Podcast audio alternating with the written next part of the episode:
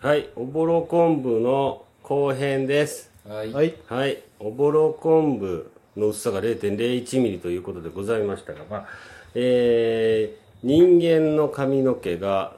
0.08太さ、 0.05、日本人は5って言ってましたね。日本人が0.05。で、欧米人が0.08。あ欧米の方が濃いの欧米の方が太らしいですね。えーなんかあれ、色が薄いから細そうに見えるけあど。そういうことか金髪とかやから、うんそういうわけじゃないんや。昔はあれでしょ女の人の髪の毛って釣り糸に使ってたんでしょへえ。何の話や ねん。まあまあまあ、 まあ、とりあえずだから、そのぐらい薄いと。すごいですね。これ1本で、えこおぼろ昆布5本分ってことです5枚ね。五枚重ねてごめんごめん、重ね て。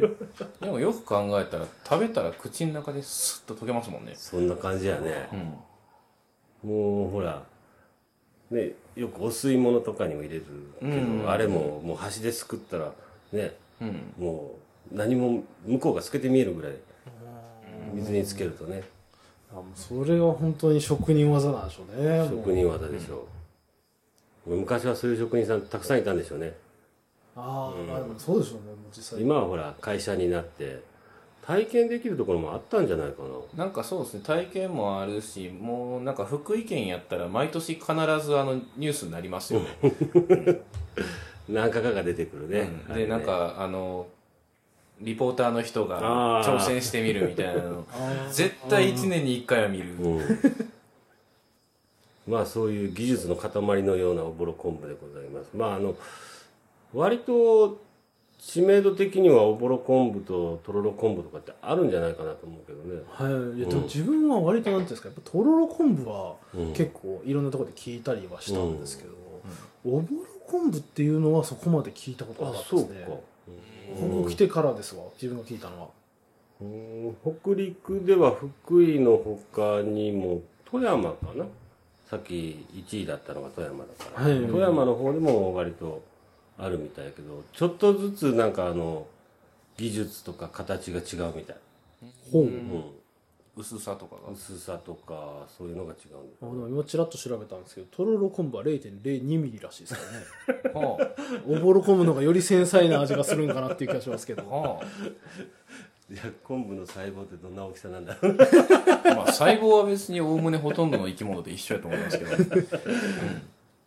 あれですよ、あのうんそれがあのふるさと納税にありましたよあそうなのあおぼろ昆布ですか返礼品うんおーオールコンボありましたあ自分初めて見たあれですねあのきらめき港館でしたっけ鶴ヶのなんか海沿いのあれのやつ、おううんあそこででなんかやってたんですよねでなんかデモンストレーションみたいなあそうなの職人さんが削りますみたいなおー45人並んで今体験もできますみたいな感じでしたねなんかあれねあのいやまあ他のとこでもやってるのかもしれない自分がそれしか見たことないから思うかもしれないですけど、あそこだけなんかああいうところじゃなくてもう駅前でむしろやってしまえばいいのになっていうおー気はしてますけどねそうだねなんかなんていうんですか今それ度こその新しいほらおおった、おったあおおっったた、うんあそこあそこにお店は出てるお店はあった、じゃあもうお店の前のあの芝生の前あたりでねなんかブルーシートかなんか開いて衛生的にいいんかなそれ、イベントいやのなん時かにイベント的な、うんうんその、まあ、もちろん衛生はもちあの守った上でですけど、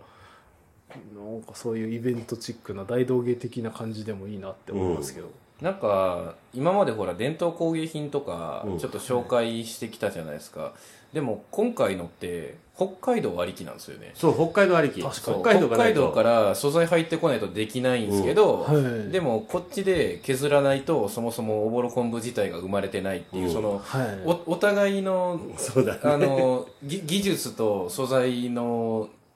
まあなんていうんですかこううまいことできた商品みたいなのがなんか他にもありそうであそうやね面白そうやなと思うけど、流通の過程でうんそう加工しないとっていうのが北海道と福井なんてまさに俺やんっていう感じですよつながったね繋がりましつなたねがったね楽楽能っすか 酪農しながら実は酪農してきたんじゃないですかでもほらあのへしことかも結局、京都にサバ運ぶ時うんに腐らないようにとか、そうそうそういうのでやってるから昔のその伝統的な食材ってやっぱりその交易うんの段階で腐っちゃったりそもそも腐らないようにとかいうのでここう生まれた食べ物うんみたいなものが今に引き継がれてるっていうのは、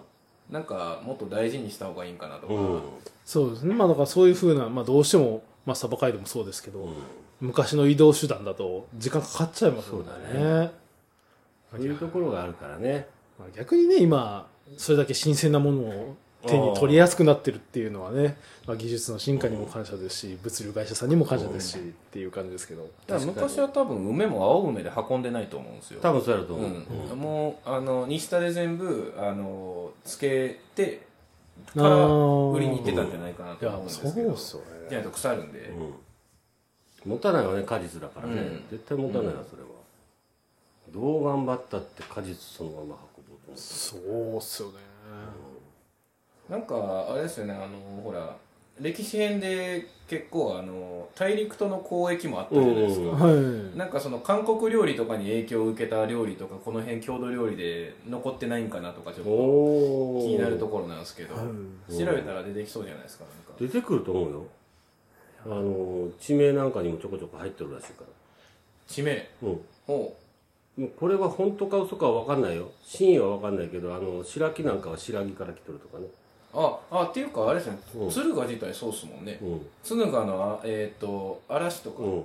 うんあの朝鮮人なんですけど、うんあはいのがえ駅前に銅像あるの知らないですかなんか,、あーなんちかょっとした鎧みたいなあのーしてるわかる気もします、そうあれあの人があの最初山口県に入ってきたんですかねで出雲を経由して福井に来てるんですよ、おおでえっと敦賀の銅像はライオンズクラブの20周年で建てたんおですよ確ーそかうかそうか、でその敦賀の、えー、嵐人っていう人の敦賀から取って、おー今の敦賀になってるんであ、そうなんですうね。ん、そうなへのまあ向こうとは交流があったんでしょ、えはいいろんな地名とかがねいやでもまあ距離をね運んでる間にまあそういうふうに変化があるっていうのね、うんまあ、代表で紅茶なんか確かにまあよく言いますよねお茶を運んでる間にああはいああそうですね、うん、で紅茶になったでおーあれだけねあの逆輸入されて世界中に広がってる紅茶ですからへえそうだね元は一緒なんだよね そうですそうです、んまあまあそんな感じでねおぼろ昆布も逆輸入で北海道でフェアしたらいいんじゃないですか、いやもうもう多分ねあやってるんですかね北海道もやってる、うん、あのー YouTube 見てたらい北海道で加工してるのが出てた、おうん、おからもう向こうでもやる人はいるんやろうけどもともとはこっちだから行ったんやろうなっていう気はするなんかどっちかっていうともうそこまで来るとなんか見る楽しさを求める方がなんか良さそうな気がするんですよね まあもちろん食べ物なんで、まあ衛生的にとか食べ食べることがけど、うんいい,、いいのは分かるんですけどなんか削ってる職人さんのものをその何ていうんですか絵を見るみたいなのの方楽しめるイベントの方がなんか盛り上がりそうな気がします。見学はできたんじゃなかったでですきたと思うよなんかあった気がしますあのあれですよねあの越前そばのうんえ里うんやとあのなんか製粉してるところからこう製麺してるところまで見れましたよねガラス張りであああったあったあったううんん確か、うんまあ、あれそばですけどうんなんか体験とか見学はあった気がするけあどった気がするんだけどほらやめちゃったところもあるかもしれんからね、ああそっかうん昔はね多分昆布館はやってたような気がするんだけどちょっと今わかんないうんまあでも年に1回ぐらいふれあい若さが来てくれるから体験とかで言うとあの僕はあれなんですよあの小学校の時、うんはいあの北前船の航路をたどるあの旅があったんですよおお小学生に、あれ確か関電さんの授業じゃなかったかなと思うんですけどおーあのーえっとねなフェリーみたいなのーうんで、ずーっとあのう各敦賀とかの小学校もうん募集かかって、で行きたい人いませんかみたいな、うん僕手挙げて行ったんですよ、で北海道まで行ってこのこっちからあの、えー太平洋側から帰ってきて、うんあの敦賀に戻ってくるみたいなへへえすげえ3万円で行けたんですよ3そんでな関電さんお金出してくれるからそのすげえなすげえうん、今ないです今多分ないですけど、うん僕小学校の時はそんであのうちほらあんまり家裕福じゃないんであのその時ほら小学生じゃないですか、うん3万円の価値がどんなもんか分かんないじゃないですか、まあまあできききっと高いんやろなと思って、うんうん北海道まで行くって、うんきっと高いんやろなと思ってうちのおかんに「3万円で北海道行けるらしいんやけど」って言ったら「そんなもん行け!」って言わ れて「安い行け3万円じゃね確かに3万円じゃあね行かな損やわ!」って言われて、そりゃそうだわうん、いい経験してるねいやあれはだから今思えばですよだから小学校の時そんな全然知識も何もないじゃないですか、うん、すごいね1日目のあの晩飯が、あのめっちゃ高級なステーキやったんですよでおおうめえうめえと思ってこれえ俺毎日こんなうめえもん食いながら旅できるんかなと思ったら1日目だけでしたねいやえでもそれ込みで3万でしょうん十分じゃないですか初年人生紀でももうもうそれだけで3万円え何日ぐらいかかった いやあんまり覚えてないんですえよでも要は日本一周してきたなると思うんですその時俺ほら、ね地理の知識もないかあそうらかどうなってたんかよくわかんないですけど何日かかるんですか覚ええてたのはあのだから平泉を回ってるのは覚えてあのあれえっとえっと奥州藤原市のなんなんか見に行った覚えもあるしあの北海道は絶対行ってるんですよ、うんあのグレーが行ってたあのアイス屋さんみたいなのに行った覚えあるんでううんんへえ何日ぐらい行ってたんですか5日ぐらいかかってんのかわかんない1週間かかるやろな5日は全然かかると思いますうよ、んただね、あのーちょうどね「タイタニック」流行った時ぐらいだったんですよね不安で知らなかったんですよねあーであの1日目2日目はいいんですよはいあのだんだんその、まあ、小学生ばっかり行くじゃないですか、はいあのグループのメンバーがはい船酔いでダウンしてるんですよね、ー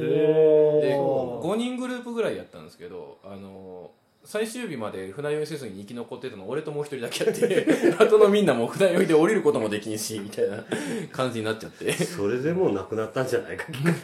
いや多分単純に予算の都合かなと思うんですけどなかなかですよ3万で何人集めたか知んないですけどなかなか一周は無理ですねだから多分ほんまにあのほとんどだから補助金かあの、まあ、関電さんのあの予算かで出てたんやと思うんですけどだってフェリー一つ丸々貸してなのかってことですよ8階建てですよ確かえどっついっすねそれ そうそうそうすげえなシャンデリアとかあってうわすげえって船の先導でやれなかったんですかこうこうやってあの手ちょっとね広それがね危ないんで外出れなかったんですよ多分覚えてないけどあんまりそれがだから小学校の時じゃなけりゃ、いもっと覚えとんのになあーそってげてたうやよろねなあー確かにで今の知識持って生きてえなっていうのはあるんやけどまあまあコナン君や今の知識持ってきたそうあの頭脳は大人で行きたいですよむねしろコナン君より年齢幅は広いですよただまあもうもう二度とあんなんないでしょうねもうんいやうちのおかんが「行け!」って言ってくれてよかったなと思ってそれすごいですよね大したもんやなまあそういうことで、まあ、北前船はどっかで一回そうですね誰かやってもらいましょはいうん僕はあまり歴史好きじゃないんあでれあれ あれぶっちゃけた歴史好きじゃないんで そっか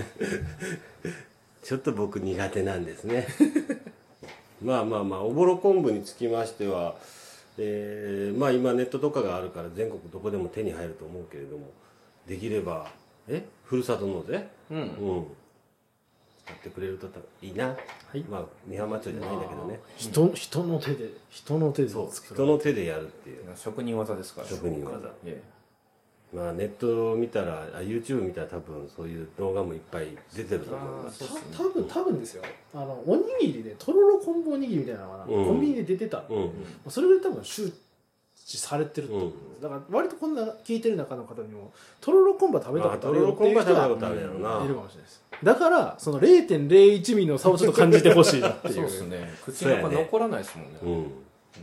あのほらとろろ昆布の歯に挟まるのもうイラッとするじゃないですあかはいおぼろ昆布あれないんでないやろなってことはここの歯の隙間は0.015ミリぐらいなんかもしれないぜひ、おぼろ昆布体験してみてください。はいはい。ありがとうございました。ありがとうございましたあー